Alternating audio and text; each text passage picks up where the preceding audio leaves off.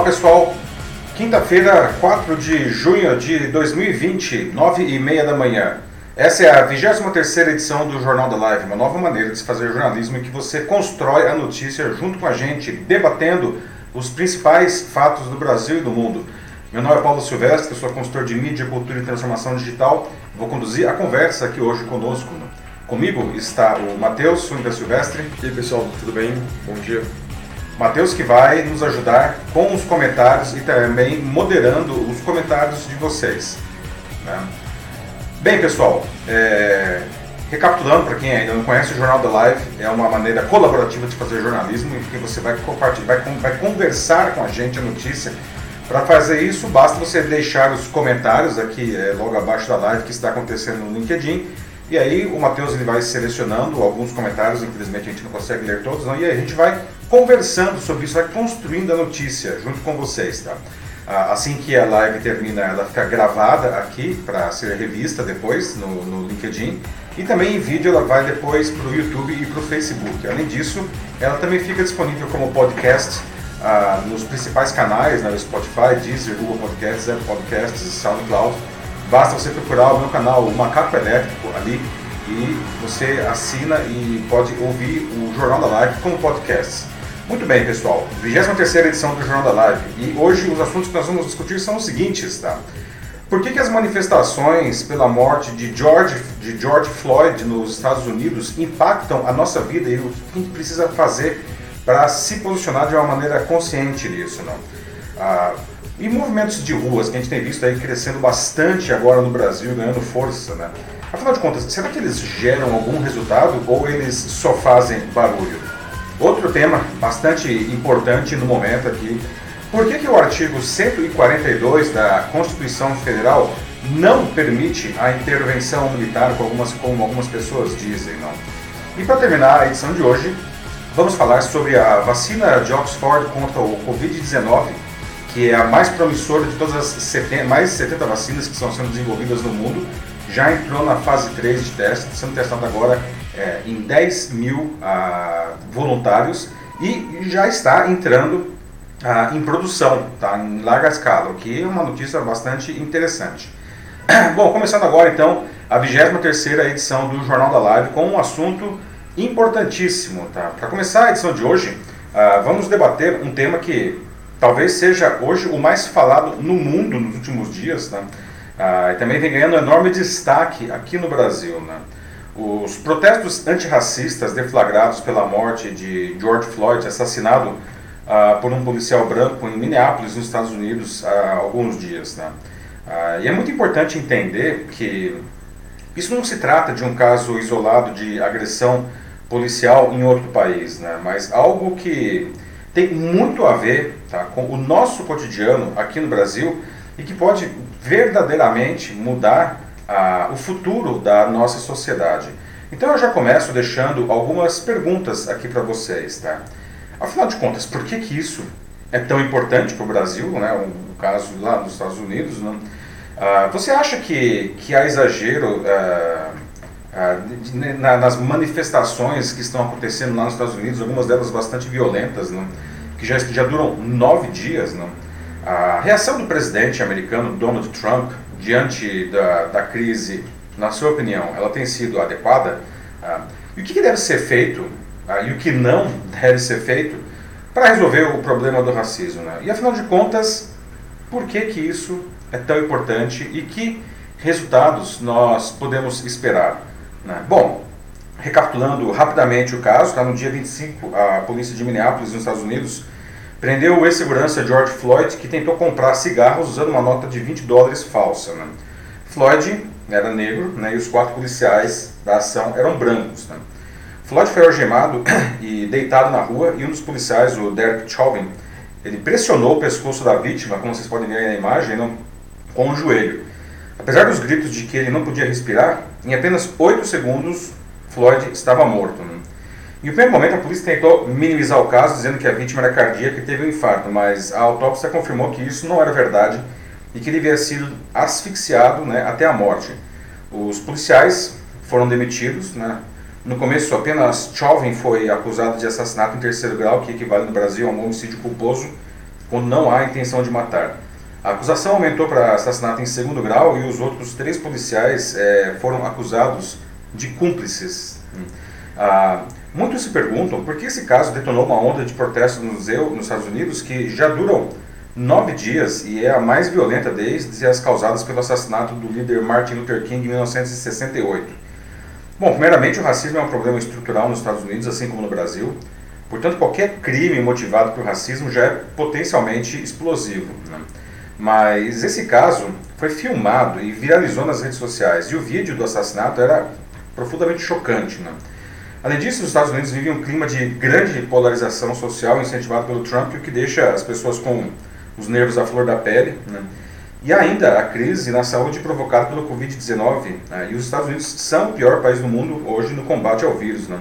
Também, em grande parte, pelas decisões erradas e pela beligerância do Trump. Né? Ou seja, o país é um barril de pólvora esperando para ter o pavio aceso. E quando se acendeu, não, a explosão foi, foi devastadora. Não? Bom, já não bastasse tudo isso, Trump vem tentando apagar o incêndio com gasolina. Nas suas declarações que promovem ainda mais a polarização, o discurso de ódio e a minimização do problema impedem que os ânimos se acalmem. Né? Tanto que o Twitter andou restringindo o alcance de algumas de suas publicações.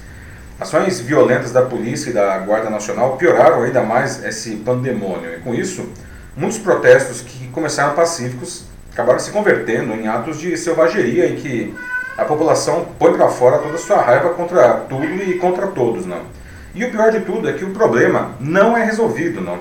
Claro que não vai ser resolvido da noite para o dia, mas são necessários pelo menos uh, um aceno de que algo será feito. Prender os policiais está longe de ser suficiente porque isso já aconteceu em outros casos semelhantes no passado, né? E o racismo, enfim, continua lá, né?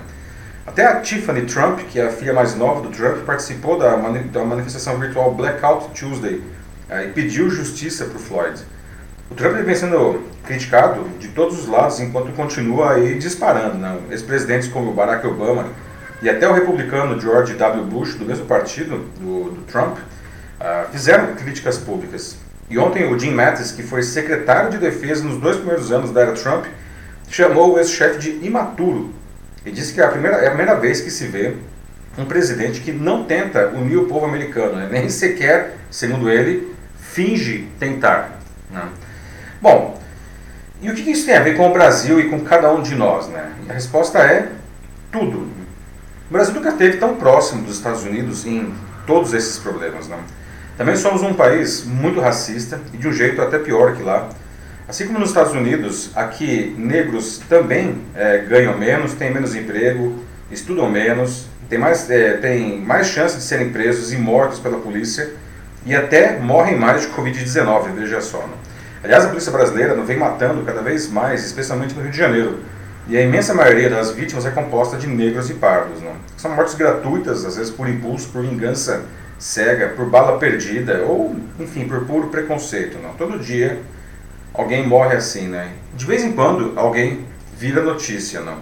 Foi o caso do adolescente negro João Pedro Matos Pinto, de apenas 14 anos, assassinado enquanto brincava com amigos dentro da casa dos tios de São Gonçalo, no Rio. Não. A polícia invadiu o imóvel e disparou mais de 70 tiros. Como explicar ou justificar isso? João Pedro entrará como mais uma vítima que gera revolta momentânea, algumas manchetes nos jornais, de culpados nada ou pouco punidos. Né? Depois passa a ser estatística de um problema de racismo estrutural que nunca diminui no Brasil.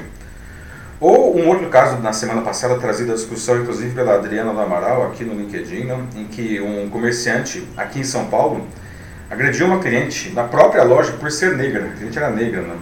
E depois ele se justificou dizendo que achava que era uma moradora de rua, ou seja, dois casos de preconceito grosseiros em uma tacada só, né? Por que não acontece no Brasil protestos como os dos Estados Unidos, né? Bom, porque na nossa sociedade, apesar de ter muito mais negros que nos Estados Unidos, o racismo é ainda mais tolerado e disseminado, né? Pela formação da nossa cultura, infelizmente, quem tem ou teve qualquer tipo de privilégio se acha no direito de perpetuar ou ampliar tais supostos privilégios, por mais que eles sejam ilegais ou ultrapassados. Com isso, poucas pessoas se chocam quando alguém avança sobre os direitos de outras pessoas, seja por racismo ou por qualquer outro motivo. E assim a vida continua, né? Enfim, pelo menos para alguns, né? Para piorar o nosso cenário é, e nos aproximar ainda mais dos Estados Unidos, a gente vive uma sociedade cada vez mais polarizada aqui também no Brasil, né? em que um lado se recusa a sequer olhar para o outro. Né? E assim como nos Estados Unidos, a gente vê um monte de gente rangendo os dentes enquanto o problema, na verdade, continua. Então, pessoal, o que deve ser feito e o que não deve ser feito para resolver o problema do racismo e todos esses outros problemas que a gente já mencionou aqui agora, não? seja lá nos Estados Unidos, seja aqui no Brasil. Será que a gente precisa fazer protestos como esses que a gente está vendo lá nos Estados Unidos por causa do George Floyd, não? É, aliás, vocês acham que há exageros nesses protestos, não? E qual que é o papel aí dos presidentes nisso tudo? Então vamos começar o debate. E aí, Matheus, temos alguma coisa já? Sim, já temos. Começando aqui com o José Nascimento. Boa, grande José Nascimento. Aí ele está falando aqui sobre como, uh, acho que ele fala assim sobre como nós temos que separar os debates. Então, entre os protestos pacíficos que têm acontecido no, nos Estados Unidos, né, é, mas também sobre aqueles que acabaram se tornando em baderna, como ele coloca. Uh -huh. uh, até em Curitiba parece que houve um protesto. Sim. É, e estava indo tudo bem, mas tudo até os baderneiros aparecerem e isso acabou em confusão e quebra-quebra. Então, para ele o desafio é separar. Como que a gente faz essa separação? Uhum. Então, essa é uma excelente pergunta, né? Na verdade, é por que, é, em primeiro lugar, por que, afinal de contas, esses problemas estão acontecendo, né? Por que, que uma manifestação pacífica se transforma é, em um quebra-quebra, né? em uma, uma, uma baderna? Né? É, cada caso é um caso, mas de uma maneira geral, o que acontece hum, é que essas pessoas que estão. Veja só que coisa interessante, não? Nova York, que é uma cidade que ficou dois meses trancada em casa, lá o lockdown foi severo e foi bem é, é, é, seguido pela população, agora está todo mundo na rua é, fazendo tudo que não fizeram em dois meses. Não. Então o que a gente observa em protestos dessa natureza, em outras naturezas também, a gente vai até falar disso no próximo assunto, aqui no Brasil também, não? mas é que isso daí vira, acaba, acaba virando uma, uma massa de descontentamento geral por diferentes assuntos. não no caso é, lá dos Estados Unidos, o assassinato do George Floyd ele acaba sendo um estopim, né, um catalisador para uma série de insatisfações da população, até a insatisfação com a própria pandemia. Não? A gente tem visto inclusive o aumento de casos aí de, de doença mental né, no mundo inteiro, porque as pessoas ficam dentro de casa. Então, elas vão para a rua, eventualmente elas vão para a rua para fazer um protesto pacífico, mas aí acontece alguma coisa que quebra esse equilíbrio.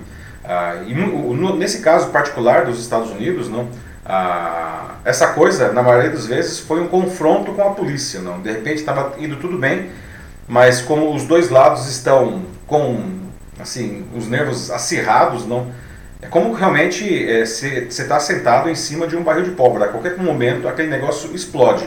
E aí é, é feito uma nada, não? igual a gente vê em briga de torcida de futebol. Né? A coisa debanda para um quebra-quebra que é totalmente inaceitável. Né? Não tem como justificar ah, a galera sair quebrando geral ali, não saindo lojas, fazendo saques. E aí vem também os oportunistas, né? Talvez pessoas que nem estavam nas manifestações, mas estão vendo que está rolando ali um quebra-quebra. O cara chega lá, se aproxima, ou para jogar fora aí todas as cobras e lagartas que tem e quebrar simplesmente, ou até mesmo partir para saques e outros crimes, não. Sim. O que é absolutamente inaceitável, não? É, é como era mais ou menos nas manifestações de 2013 aqui no Brasil. Exato. Que é algo que inclusive a gente vai discutir um pouco mais pra frente. É, o pessoal chegou Sim. aqui e começou falando que era por conta do, da, da dos 20 centavos da passagem, né? É, que tinha aumentado aqui em São Paulo. E o negócio foi crescendo, foi crescendo, foi crescendo, de repente ninguém sabia mais que, sobre o que, que era a, a, manifestação. E aí talvez vocês se lembrem até que surgiram os Black Blocs, Sim. né? A, a, que eram o pessoal que ia lá para efetivamente vandalizar, né, inclusive é, bater nos manifestantes, é um negócio lamentável. Né? E nos policiais também. E nos assim, policiais. É. Todo mundo basicamente virou uma, virou uma, uma guerra campal, Sim, né? Exatamente como a gente está vendo nos Estados Unidos aí, em alguns lugares é, virou uma guerra campal, né? Ontem até foi um dia, felizmente, é um pouco mais calmo, né, né nos conflitos lá. As manifestações continuam pelo nono dia mas pelo menos teve menos incidentes de violência, assim, né? O pessoal finalmente acho que está conseguindo acalmar os ânimos né? Próximo comentário aqui eu tenho o Márcio Almeida. ele fala de que, como na opinião dele, assim, é, a morte do, do Floyd não vai mudar em nada assim muito grande a situação do racismo ou nos Estados Unidos ou no mundo. Isso porque, é, ao ver dele, quando você dá essa maior, é, esse maior destaque para um tema como o racismo e o preconceito, você acaba só exacerbando ele ainda mais. Uhum. Então ele é, continua: Eu vejo o negro, o oriental, o branco como um ser humano. E isso que temos de pregar, que somos todos iguais, apenas uhum. com pensamentos diferentes e ideologias diferentes. Temos de aprender a conviver com essas diferenças, que é alguma coisa que algumas pessoas sim têm dito, até mesmo em, em crítica ao Black Lives Matter, por exemplo, que é o uhum. All Lives Matter até. É, essa é uma grande discussão também, né? Sim. All Lives Matter, é, ou seja, todas as vidas importam em oposição ao Black Lives Matter, que é um movimento que, que aconteceu em outra grande crise lá nos Estados Unidos, é, já há alguns anos, lá em Ferguson, que dois rapazes negros foram é, assassinados também pela polícia. E aí surgiu o movimento Black Lives Matter, né? Ah, ou seja, vidas negras é, importam. Ah, mas o que, veja só, é, como que é mesmo, quem fez o comentário, desculpa? Foi o Márcio Almeida. Márcio, excelente comentário, porque isso daí é um ponto realmente central nessa discussão também, né? É, obviamente, todas as vidas importam, né? E uma coisa que eu até discuto bastante é, aqui nas redes e em outros lugares, né? a melhor maneira de você é, combater o racismo é justamente promover a igualdade, não? Ah, quando você, como você corretamente ah, aponta, quando você exacerba a diferença, é, existe até ah, alguns movimentos de reação, que poderia ser o caso do Black Lives Matter. Mas a gente tem que tomar cuidado com, por mais que a gente seja absolutamente bem intencionado, e eu acho que é o caso da imensa maioria das pessoas do All Lives Matter, né? é, toma cuidado porque às vezes, o que nós, nesse caso particularmente, isso aparece com força, tá?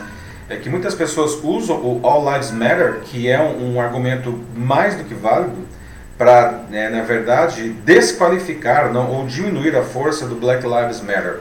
Ah, sim, tá? Todo o, o, toda a vida importa e você está corretíssimo em dizer que o caminho é justamente parar de exacerbar essa diferença. A gente deveria justamente é, tratar todo mundo como igual.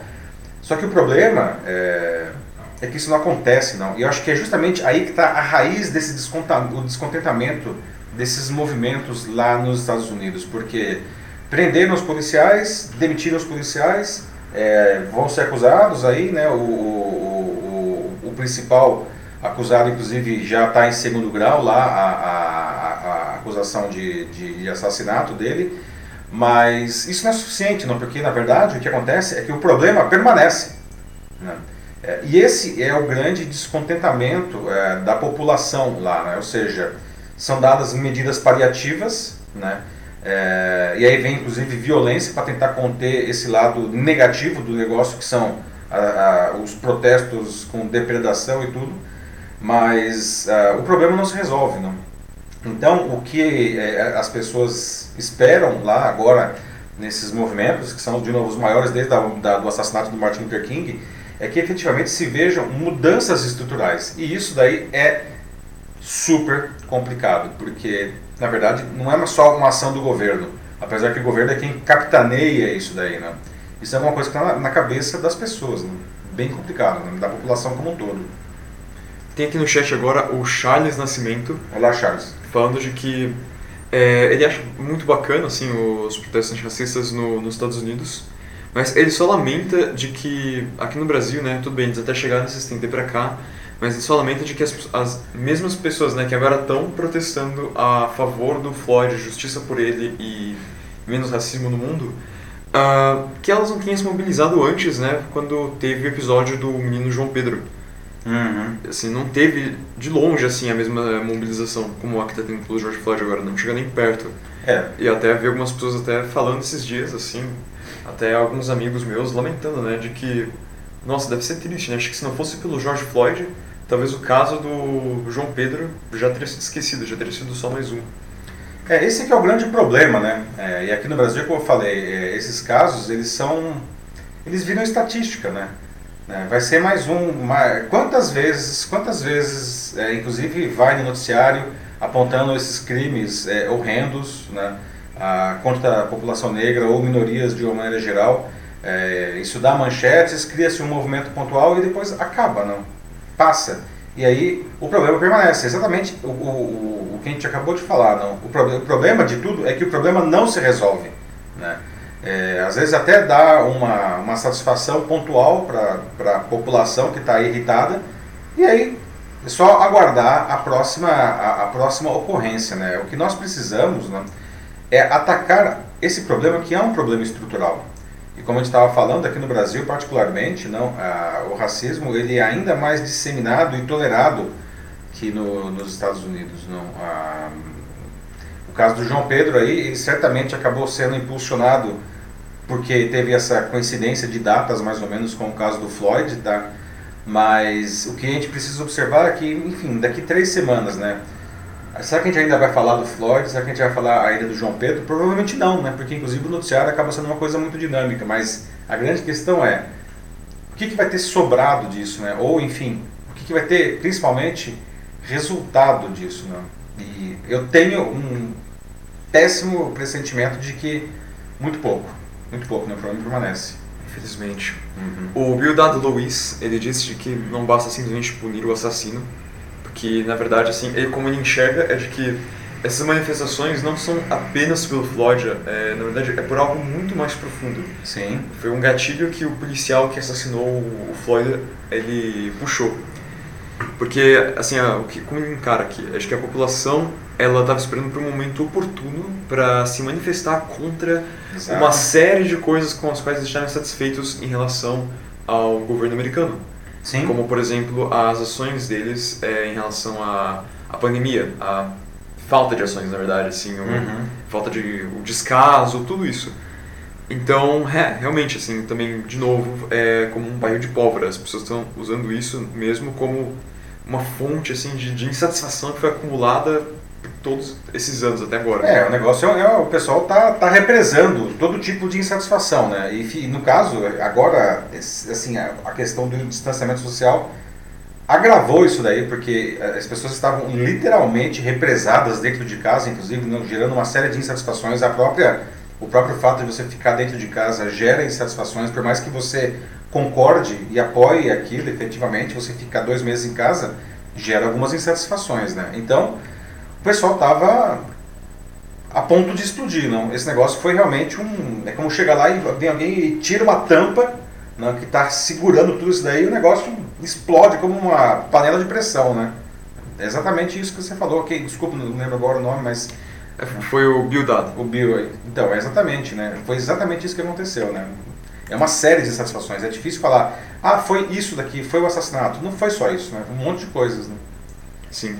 Uh, agora tem aqui o Rodrigo Rabelo, que diz assim, de que aqui em São Paulo, né, teve a, foi onde teve assim, a, onde começaram essas manifestações das torcidas organizadas Sim. É, antifascistas, né, uh, como a democracia corintiana e entre outras. Uh, ele fala aqui sobre como estava em Pacífico até um tempo e o negócio só começou a desandar de fato e começou aqui, como o Rodrigo disse, chegou o choque e já foi jogando bombas, é, causando é. uma situação difícil. Então, ele finaliza. No meu ponto de vista, essa situação poderia ser evitada. A pergunta é, se a manifestação é pacífica, por que o choque jogou bombas? Exato. É, excelente pergunta, Rodrigo. A gente, a gente vai falar desse assunto logo na sequência agora, né? Aliás, exatamente desse assunto daí, mas você já, já adianta um ponto super importante, né? Se a manifestação é, ela é pacífica, por que existe ali a tropa de choque. Ok, ela está ali prevendo justamente o, pior, não. Eles têm que ter, eles têm que estar lá esperando pelo pior. Né? Tomara que não aconteça, mas se acontecer os caras vão agir. A questão é, será que é, a ação foi, pro, foi proporcional ao que estava acontecendo? A gente houve alguns conflitos aí entre, entre é, pessoas de grupos diferentes, não? E aparentemente foi aí que começou o negócio, só que a polícia foi lá e começou a bater, jogar bombas de efeito moral, bala de borracha, e aí a situação sai do controle. Exatamente o que aconteceu é, na maioria dos casos aí, na, na, aí nos Estados Unidos. Não? E tem até a Guarda Nacional, o Exército, não? e o Trump querendo apagar o fogo com gasolina, né? chamando os governadores de jerks, não, de, de idiotas, não dizendo que quando começam os saques começam os tiros, ou seja... O é, próprio fato de colocar o exército na rua já é, bastante. Né, então, a, a, assim, É, é uma coisa até fácil de entender, né? Como que você espera combater a violência usando violência, não? É, ok, é uma questão de o mais forte cala o mais fraco, não? Mas nesse caso é muita gente, não? Você tem lá milhares de pessoas ah, juntas indo para um lado, por mais que esteja lá a polícia e a guarda nacional, é, isso daí o que vai resultar são esses ah, em que o caso por exemplo do, do incêndio lá, né, que os incêndios, né? Isso daí é a delegacia de Minneapolis, essa foto aí tem, potencialmente é uma das principais fotos do ano, não? Pelo impacto visual dela, não? Ah, mas é isso que acontece, não? o negócio vai, vai piorando, vai se inflamando, né? É, antes da gente ir pro próximo já, eu tenho mais um comentário aqui que é bem bacana, que é do Renato de Luca Filho.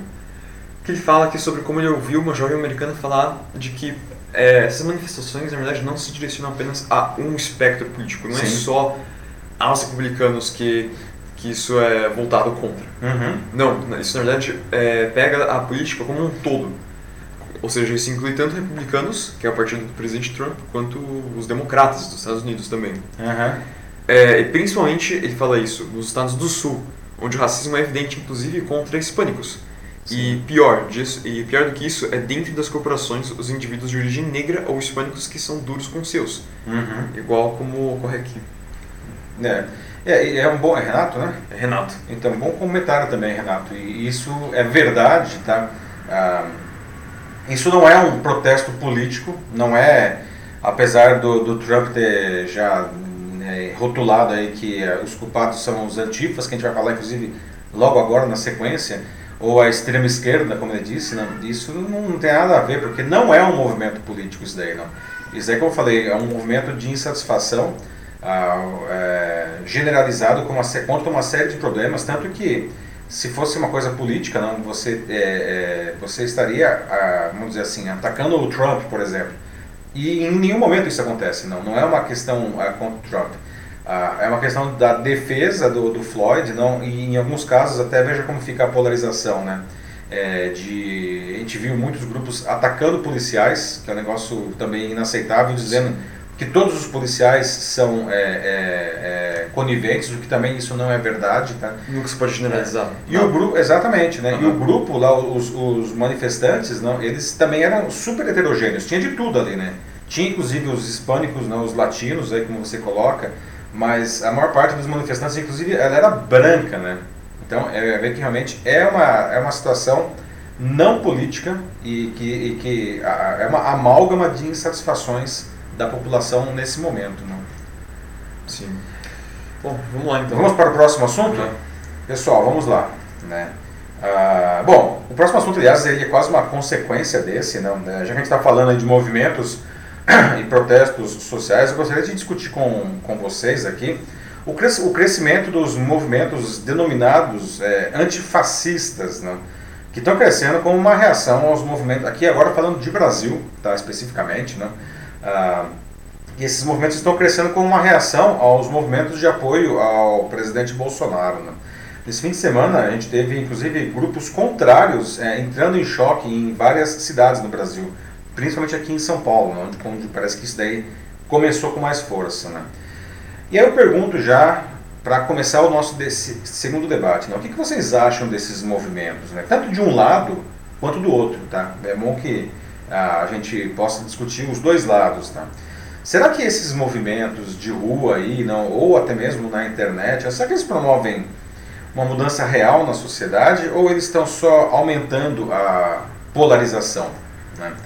O termo antifa, né, que, de antifascista, né, ficou sob os holofotes nos últimos dias porque começou a aparecer nos tweets do Trump associados justamente aos conflitos antirraciais pela morte do George Floyd. Né? Como é tipo dele, antes de arrumar uma solução, ele procura um culpado. Né? E ele já carimbou que são os antifa, né, as palavras dele, entre aspas, os antifa e a extrema esquerda. Né? O Bolsonaro, que copia automaticamente tudo que o Trump faz, não usou os mesmos alvos para classificar os movimentos que crescem com força nas ruas, aqui nas redes sociais, contra ele, não? chamando inclusive de terroristas e etc. E tal.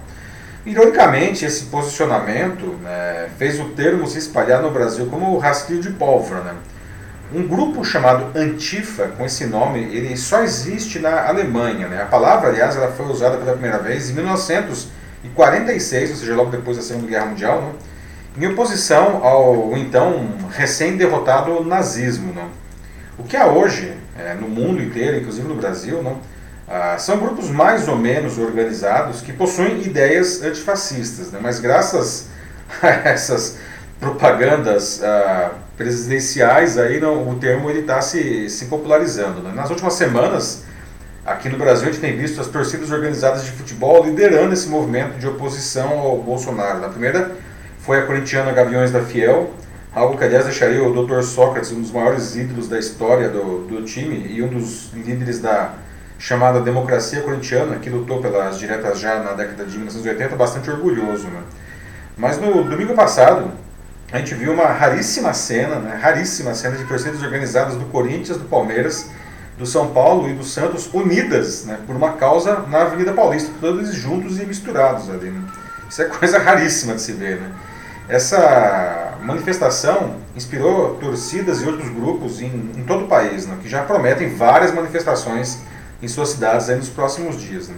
E aí existe uma preocupação de que os grupos contrários, né, ou seja, os que, que apoiam o Bolsonaro e os que são contra o Bolsonaro, voltem a se enfrentar, né?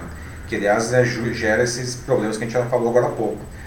Enquanto o Bolsonaro diz a seus apoiadores para desprezarem os opositores, não, deixando eles, segundo ele, sozinhos no domingo, não, os antifas temem aí infiltrados governistas para criar confusão dentro do movimento. Né?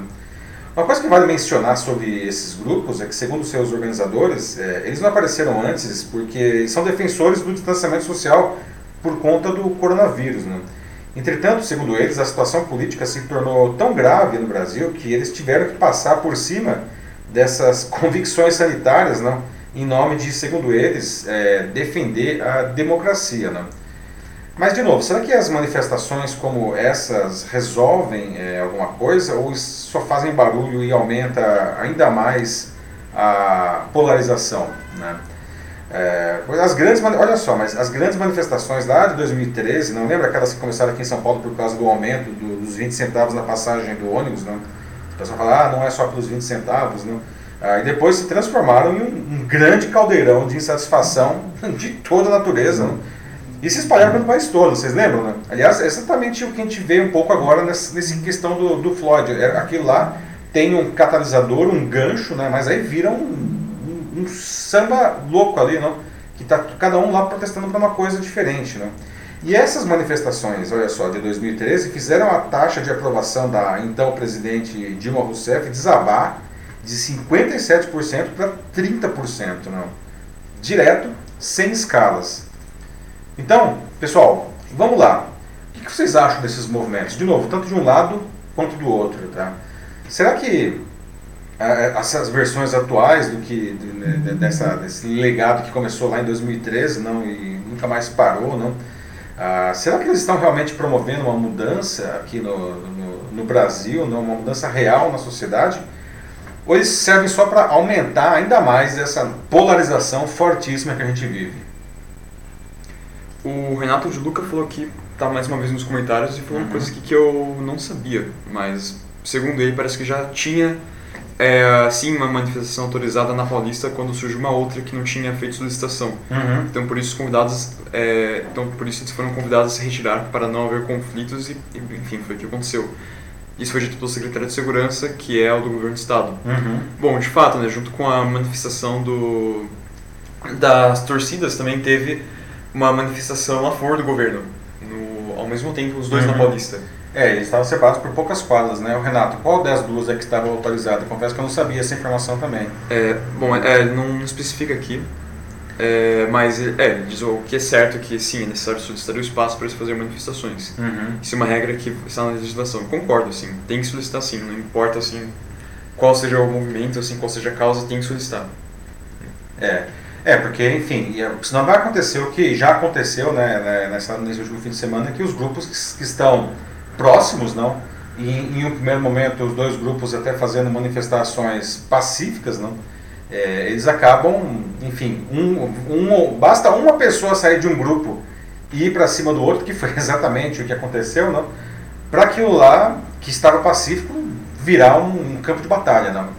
E aí isso realmente precisa ser a, a, não, porque não é nem essa a ideia, não. vamos ver aí o que acontece agora nesse esse fim de semana, enfim. Vários protestos aí é, é, prometidos, não? É, eu espero que consiga ficar num, num nível mais, é, enfim, menos violento, não? Bom, o Marcelo Rabelo, é, ele fala aqui de que são dois tipos de manifestações distintas, é, de que uma manifestação é republicana, de brasileiros patriotas, civilizados, ordeiros, e outra manifestação é globalista incentivada pela esquerda, igual a essa baderneira. Uhum. Isso ele falava em referência ao George Floyd, mas também se, é, se encaixa com o contexto de agora das torcidas. Então ele diz de que, o, na verdade, assim, tudo isso é motivado pela, pela esquerda. E aqui no Brasil, a Arruaceiro especificamente, além de ser motivada e bancada pela esquerda, aproveita grande volume de presos que foram libertos por causa da Covid, para se aglomerarem e saírem depredando o patrimônio público e privado. É o, é o Renato que falou? Marcelo. Marcelo, desculpa. Então, Marcelo, a gente tem que tomar um pouco de cuidado aí com essa afirmação, né? Porque eu receio que algumas das coisas que você disse aí sejam resultado de fake news, como dizer que isso aí foi está sendo aproveitado aí é, presidiários soltos pelo Covid-19 para engrossar o lado da, das manifestações contrárias ao Bolsonaro, né, é, para fazer baderna. Né? Essa é, não há nenhum indício de que isso tenha acontecido. Não? Inclusive, você pode verificar isso com as agências checadoras de fatos. Né? Ah, as duas manifestações são legítimas. Tá? Afinal de contas, a democracia ela prevê a, a oposição de ideias. Né? A gente, aliás, cresce quando a gente consegue conviver com ideias opostas não? e construir com isso daí. Não? Como a gente já falou, inclusive, em outras edições aqui do Jornal da Live, ah, quanto mais a gente vai para os extremos, mais a gente se afasta um do outro, não? deixando um enorme vazio entre essas duas pontas, que no final das contas é onde a vida realmente acontece. Né? A vida não acontece nos extremos, a vida acontece ali no meio. Né? Então eu acho que os dois grupos têm o total direito de se manifestar, seja lá nos Estados Unidos, é, é, no caso aí do George Floyd, seja aqui no Brasil por conta do, do enfim, da, da, da, da defesa da, da, da, democracia, como dizem esses manifestantes contra o Bolsonaro, tá? O que a gente precisa é evitar que, enfim, esse negócio se torne um, um conflito, tá? porque esses movimentos, é, como a gente tem visto, eles começam pacíficos e quando os grupos se encontram, aí acontece a, a confusão, né? Então, é, é isso que a gente precisa levar em conta, não?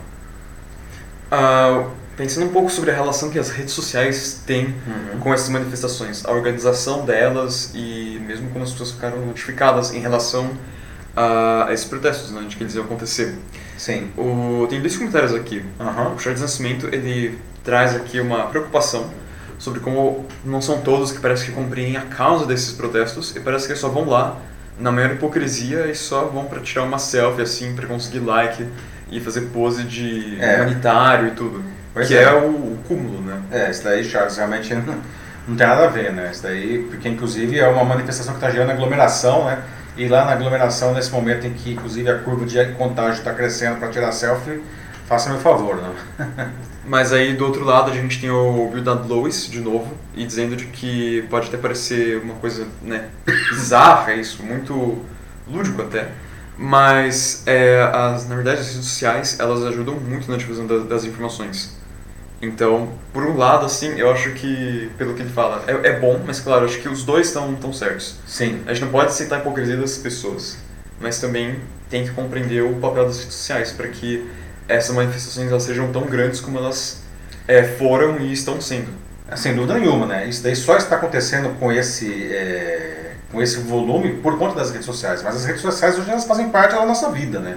Não dá para pensar na vida sem redes sociais. Inclusive, hoje elas são um grande é, é, instrumento político, tanto de um lado quanto do outro, né?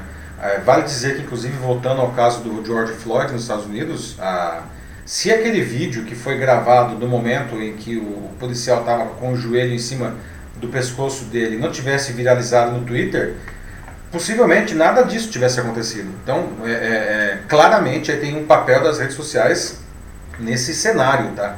Ah, de, de, ampla exposição da, da informação e da desinformação, como a gente já discutiu bastante aqui dentro desse espaço, né? Sim. Mais algum aí, Márcio? Passamos para o próximo. Uh, bom, a Ana Lúcia fala de que ela é a favor das manifestações pacíficas uhum. e o povo não sabe é, o poder que tem nas mãos. Por isso estamos onde estamos. Ah, pois é, Ana. É a Ana Lúcia Souza Machado, né? Uhum. Isso é verdade, né? É, a gente tem muito poder, né? O poder realmente emana do povo, como aliás é, é, prevê a Constituição Federal do Brasil, né? Que a gente vai discutir agora logo na sequência, a questão da Constituição, né? É, mas a, a, gente precisa se conscientizar, infelizmente, a gente vira muito massa de manobra, né? A gente sempre foi, né? Mas as redes sociais, elas ampliaram essa, essa, essa enfim, essa característica de ser manobrado de muita gente, infelizmente, não? E a gente precisa, é por isso que debates como esses que a gente faz aqui no Jornal da Live e em outras, em outras instâncias das redes, não, que são debates, enfim, que a gente busca ter um alto nível e construtivo, eles são tão importantes para justamente ajudar é, que todo mundo desenvolva um pouco mais o seu senso crítico, inclusive, para olhar para os fatos não? Com uma visão é, menos, como posso dizer, linear, não, ah, para se posicionar de uma maneira é, positiva e construtiva e ser menos manipulado. Não. Isso é uma coisa super importante que a gente precisa levar em consideração hoje. Bom, tem mais uns comentários aqui, mas acho melhor a gente seguir, né? Já, tá, 10 já, 11. já 10 e 11. Então, pessoal, novamente lembrando, tá? É, a gente não tem como ler todos os comentários, porque eles, eles literalmente vêm às centenas, não? É, mas depois da edição, ao longo dos próximos dias, eu leio todos esses comentários, tá? E inclusive comento alguns, respondo. Então, por favor, tá? Deixem os, seus comentários, porque justamente é com esse debate que a gente consegue construir uma sociedade melhor para todo mundo. Tá? Por isso, pessoal, obrigado. A gente agradece mesmo, assim. É, é isso aí. Né? Bom, próximo assunto aqui, não, já está falando da Constituição, né? Um artigo da Constituição Federal Brasileira ganhou muito destaque nos últimos dias, não? Medida que justamente a temperatura dos embates eh, entre o Executivo e o Judiciário subiu, que é o artigo 142, que vem sendo invocado pelo Bolsonaro e pelos seus apoiadores como um dispositivo que, segundo eles, permitiria uma intervenção militar sobre o que eles chamam de excessos do judiciário. Né? Bom, antes de explicar os fatos, então, eu já deixo algumas perguntas aqui para vocês. Né? Vocês acham, primeira coisa, que o judiciário está extrapolando os seus limites? Não? O executivo ele tem direito de promover o, o fechamento da corte, não? no caso desses supostos excessos, não? E os militares, eles deveriam ser usados em uma eventual ação como essa, né? E finalmente, é, o que, que os três poderes poderiam fazer nesse momento para diminuir essa fervura política né, que a gente está vivendo, né? que está prestes a gerar uma, uma ruptura institucional, né? E aí, pessoal, o artigo 142 da Constituição Federal diz o seguinte, abre aspas, as Forças Armadas constituídas pela Marinha, pelo Exército e pela Aeronáutica são instituições nacionais permanentes e regulares organizadas com base na hierarquia e na disciplina, sob a autoridade suprema do Presidente da República, e destinam-se à defesa da pátria, à garantia dos poderes constitucionais e, por iniciativa de qualquer deles, da lei e da ordem. Fecha aspas. Bom, nessa, nessa confusão toda que está sendo criada, aí, né, vários juristas né, estão sendo ouvidos e, enfim, é praticamente uma unanimidade que eles afirmam que não há absolutamente nada nesse texto que viabilize as pretensões do Bolsonaro de usar as Forças Armadas aí para intervir no, no, Supremo Tribunal Federal, seja lá como que isso daí aconteceria. Tá?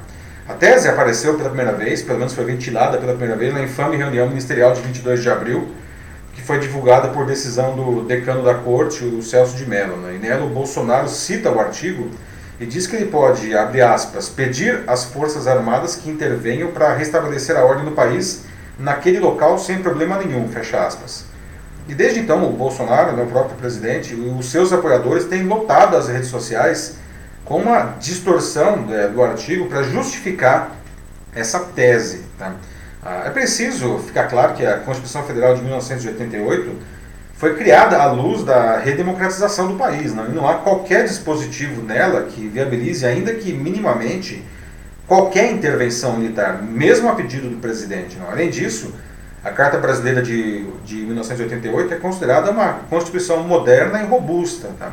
O mesmo artigo 142 deixa claro que, por mais que o comandante em chefe seja o presidente da República, as Forças Armadas devem garantir os três poderes que são igualmente importantes como aliás a Carta deixa claro em, diversos pontos, inclusive no artigo 142. Né? Logo, nenhum dos poderes pode invocar os militares para limitar, cercear ou fechar os outros poderes, né? que, além de ser antidemocrático, ele é inconstitucional, portanto. Dessa forma, invocar o artigo 142 tenta dar um, um verniz jurídico a, um, a, um, movimento praticamente golpista. Né? Ironicamente, né, o Supremo é o guardião da Constituição. Né? Decisões da Corte é, são recorríveis, né? a Corte não é, é, infalível. Tá? E não tem nenhum problema com isso daí. Né? Para tal, existem mecanismos que são claramente definidos. Né? O que é inadmissível é invocar a própria Constituição para calar o Judiciário, porque as suas decisões contrariam as decisões arbitrárias ou interesses do Executivo. Né? E por fim, a figura de um poder moderador, como também tem se falado aí, né, que, que seria né, que vem sendo atribuído às Forças Armadas. Bom, poder moderador deixou de existir no Brasil com a proclamação da República, lá em 1889. Não? Afinal, quem exercia esse poder era o, o imperador, e essa figura não existe mais, certo? Então, retomando aqui as perguntas, né? vocês acham que o judiciário está extrapolando os limites? Não. O executivo ele tem direito de promover o fechamento da corte no caso de supostos excessos, e os militares eles são a ferramenta para isso, né, se isso fosse acontecer. E talvez o que seja o mais importante nesse momento, né, o que, que os três poderes podem fazer para, diminuir essa fervura aí que está prestes a gerar essa, essa ruptura aí, né? E aí, Mate, o que, que temos aí? Então, por enquanto, o pessoal ainda está falando sobre os últimos os assuntos, ainda parece que estão pensando. Uhum. Mas a Adriana do Amaral já colocou aqui uma breve nota dizendo de que a nossa carta nunca foi tanto respeitada. Pois é, não. É... E o pior é invocar a Constituição para desrespeitar a Constituição, né? Ah, é uma coisa complicada isso, Adriana, você tem razão, tá? A gente vê isso daí, não. E aliás, isso não é uma prerrogativa do Brasil, né? A gente observa isso em vários países do mundo, inclusive já que a gente falou tanto, né? Pode, podemos citar os Estados Unidos, não? Ah, que lá eles não, não, não, não citam tanto a Constituição quanto a gente tem citado aqui, mas eles justamente é, usam a democracia não para fazer ações que na prática atentam contra a democracia né e isso tem acontecido em vários países do mundo nos Estados Unidos com muita força e aqui no Brasil infelizmente também né pois é uh, bom ainda não tenho nada sobre o, o atual assunto então vou pegar um ponto aqui que eu achei interessante do do restinho do outro assunto uh -huh. que foi algo que o José Nascimento trouxe aqui que ele diz que se preocupa com as transmissões ao vivo que foram feitas dos protestos certo. na Paulista. Ele fala assim de que ao ver dele, umas 300 pessoas mereciam apenas uma nota no dia seguinte. Com as câmeras em cima, é, toda a situação ela esquenta. Um tema pra, é, é um tema para se falar. Ele é verdade, ficou né, assustado é. vendo as imagens, assim, as transmissões e acabou ficando preocupado. É, o que a gente vê às vezes é justamente que esse tipo de transmissão ao vivo, não, é, flerta inclusive aí com aspectos sensacionalistas, né? porque é, é, a, aquilo lá que, como você sugeriu, no máximo mereceria uma notinha, acaba ganhando aí um, uma exposição enorme, não? E isso retroalimenta ah, o que está acontecendo. E se o que está acontecendo é justamente, por exemplo, uma, a, um, uma depredação, né? isso daí vai incentivar outras pessoas a partir para a ignorância e, e partir para a depredação também. Né? Concordo, Nascimento, esse é um bom ponto que você traz aí. Sim. É, bom, pessoal, é... Ah, opa, aqui. já ia falar para não serem tímidos, mas já o Rodrigo Rabelo chegou salvando Olá, Rodrigo, novamente.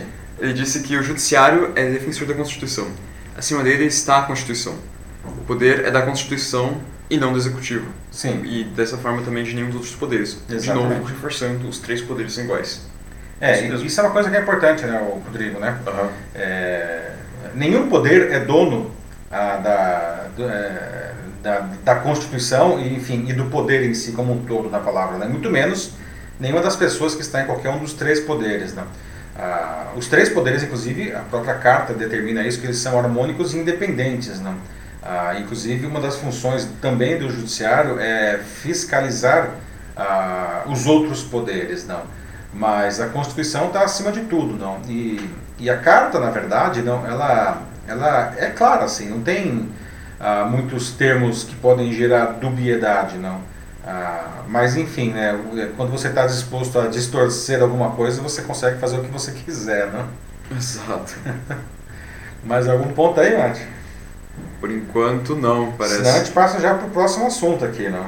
Vamos lá, uma notícia um pouco mais positiva, né? Uma notícia mais leve, aliás, uma boa notícia, uma boa notícia, tá? Para terminar a edição de hoje, mesmo porque já é 10h20, nós já estamos aí é, chegando no nosso horário, não?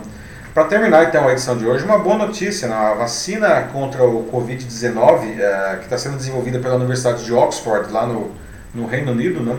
ela já entrou na sua fase 3 de testes clínicos, em que ela, ela já está sendo testada em 10 mil voluntários. Tá? E os pesquisadores eles estão tão confiantes é, nos resultados que mesmo antes de confirmar a eficácia da vacina, eles já começaram a produção da vacina tá, em larga escala. E eles estão fazendo isso porque, enfim, quando ela, supondo que ela é, seja aprovada, quando ela for aprovada, né, uma grande quantidade de doses já vai ter sido produzida, né, é, evitando que a população tenha que ficar, é, continuar esperando, né? Aí teria um processo fabril, primeiro uma, uma, uma, dose inicial, isso daí já estaria disponível, né? Só que, assim, na melhor das hipóteses, quando que tudo isso der certo, né, a, a gente, nós, pobres mortais aqui no em Brasil, né, a gente só vai ter é, a tal vacina lá pelo final do ano que vem, né? Isso aí é, é uma, uma visão é, realista de quando a vacina vai chegar de fato no mercado, né? E isso se tudo der certo agora. Torcemos né, muito fortemente para que dê certo. Né? A questão que se coloca é, poxa vida, diante disso, não, como que você vai levar a sua vida até lá? Né? A gente não vai conseguir ficar em casa até o final do ano que vem. Né? Como que você vai resistir a, ao novo coronavírus? Como que você vai a, se proteger do, do novo coronavírus? Não? Hoje há mais de 70 vacinas contra o Covid-19 sendo desenvolvidas no mundo todo, inclusive aqui no Brasil. Né? Mas a vacina de Oxford parece ser realmente a mais promissora no momento, né? e é a que está em uma fase mais avançada no desenvolvimento. Nessa fase de testes de 10 mil voluntários, vários países vão participar, inclusive o Brasil. Né? 2 mil voluntários brasileiros, ah, divididos entre São Paulo e Rio de Janeiro, vão participar dessa fase 3. Né? Eles não podem ter sido evidentemente contagiados pelo vírus antes, né? e, e, eles devem estar na linha de frente do combate à pandemia, né? Por quê? Porque dessa forma a, aumenta a chance de eles serem contaminados naturalmente pela doença e aí assim é, dá para fazer o teste da eficiência da vacina, né? Isso porque do ponto de vista ético, né, é, você não pode deliberadamente contagiar uma pessoa com algo que ainda, enfim, não se tenha remédio, por mais que seja para buscar a cura, não.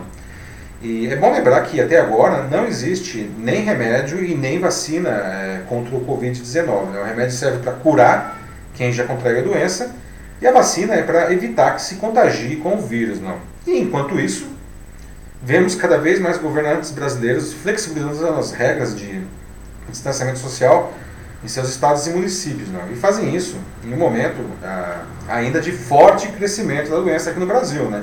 É, a gente sequer chegou no pico da doença. Né? Nessa quarta, aliás, a gente bateu um novo recorde de mortes, infelizmente, em um único dia no Brasil. Né? A gente chegou a ter 1.349 óbitos confirmados no país pela Covid-19. Né? Bom, então, é, refaço a pergunta para vocês. Né?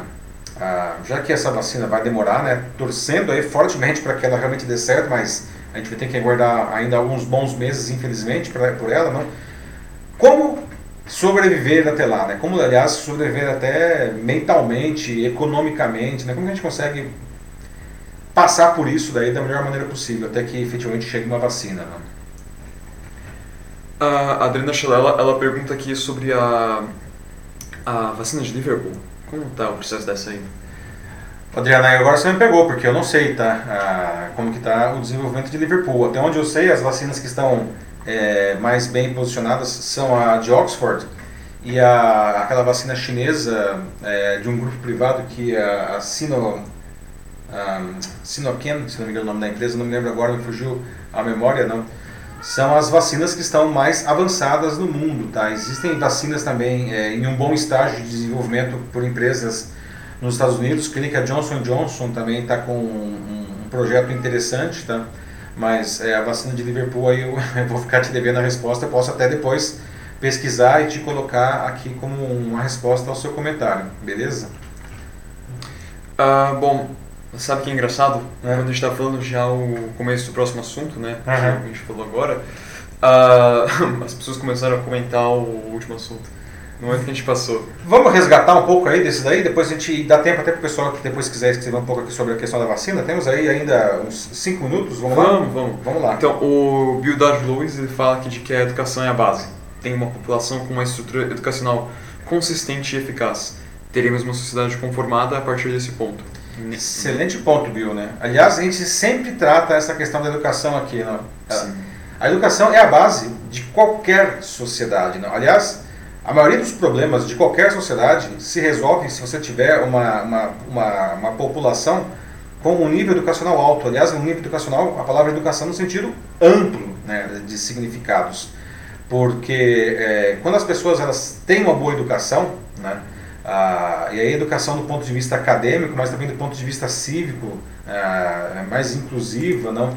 Ah, as pessoas elas são capazes, enfim, de buscar soluções para os problemas, mas também elas conhecem tanto o, o, os seus direitos quanto os seus deveres, não? E é, elas ajudam, inclusive, a, a, a conduzir os, a, a, solução para esses problemas, não?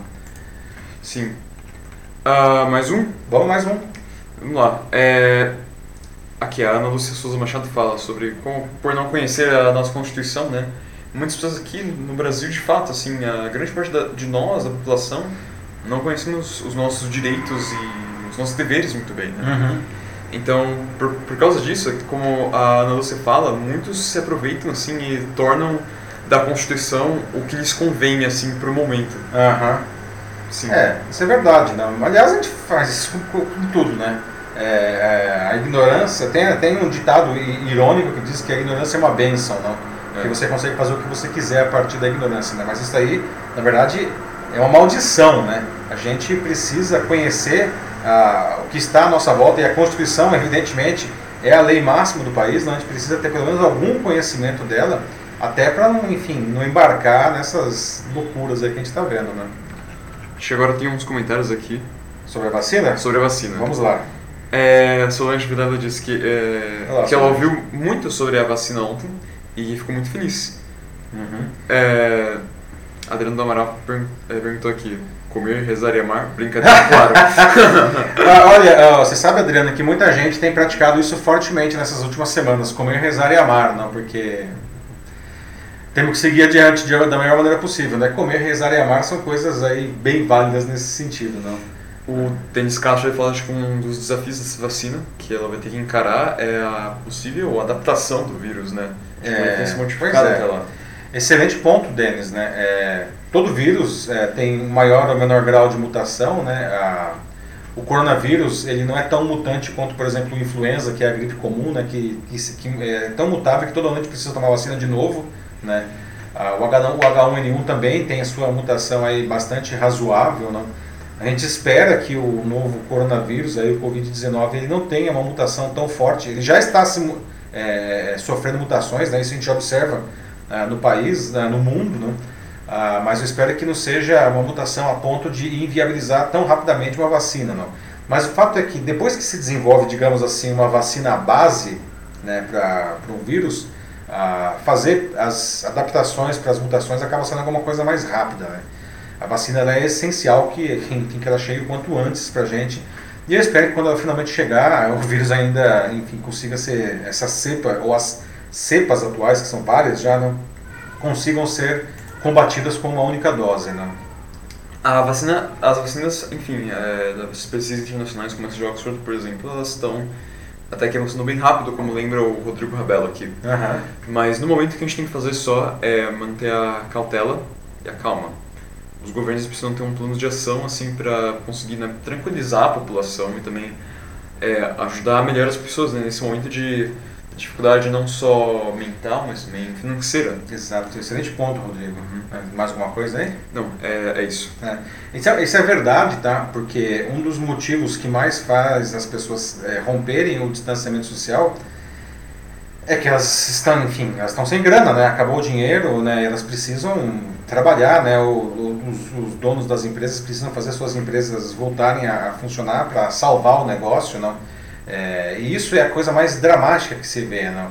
A gente observa é, nos países que levaram mais a sério essa questão do distanciamento social, particularmente é, na Europa, não? os governos eles entraram com um, uma grande carga de apoio financeiro uh, muitíssimo maior, muitíssimo maior que nós temos aqui no Brasil, uh, para que as pessoas pudessem ficar em casa, né? Uh, inclusive, pega o Reino Unido, não, eu não me lembro agora qual era o valor, mas era uma coisa, o governo garantia até 80% do, né, do salário da pessoa, não, em, em um teto de, acho que 2.700 libras, se não me engano, que dá, enfim, 8 mil reais, assim, não, é, por, por pessoa, não. Então, é, o governo ele tem uma função essencial nesse processo, não? porque se não houver essa, essa ação efetiva do governo para proteger a vida das pessoas e também é, garantir as empresas, não, fica difícil você faz, falar para as pessoas simplesmente fiquem em casa, não. Elas precisam ficar em casa para se proteger, mas elas não podem morrer dentro de casa, né? É, essa que é o, é o grande dilema, né? Infelizmente, é, infelizmente a gente vê o Brasil falhando miseravelmente nesse, nesse aspecto. Né? Mais algum assunto aí, Mate? Bom, antes da gente encerrar aqui, que já deu o nosso horário, não? É, mas parece que é isso. É isso então? Tem mais uns comentários, mas acho que é isso mesmo. Bom, de novo, pessoal, os comentários eu vou ler depois, tá? E agradeço, agradeço muito a, a, a participação de todos vocês, né? Estamos chegando aí ao final da 23 terceira edição do Jornal da Live, não? É, debate excelente aqui hoje de temas super importantes, que aliás os temas foram vocês mesmos que sugeriram aqui na, na própria rede, tá? Agradeço é, a participação de todos, agradeço os comentários, agradeço ao Matheus também. Né? Imagina, de novo, sempre muito bom, uma honra estar aqui. Sempre trazendo aí os seus próprios comentários e gerenciando aí os comentários de todo mundo, tá? O Jornal da Live só existe graças a vocês. Então, pessoal, agradeço, um grande abraço, até a semana que vem. Tchau, tchau. Falou, gente. Até a próxima. Se cuide. Bom dia.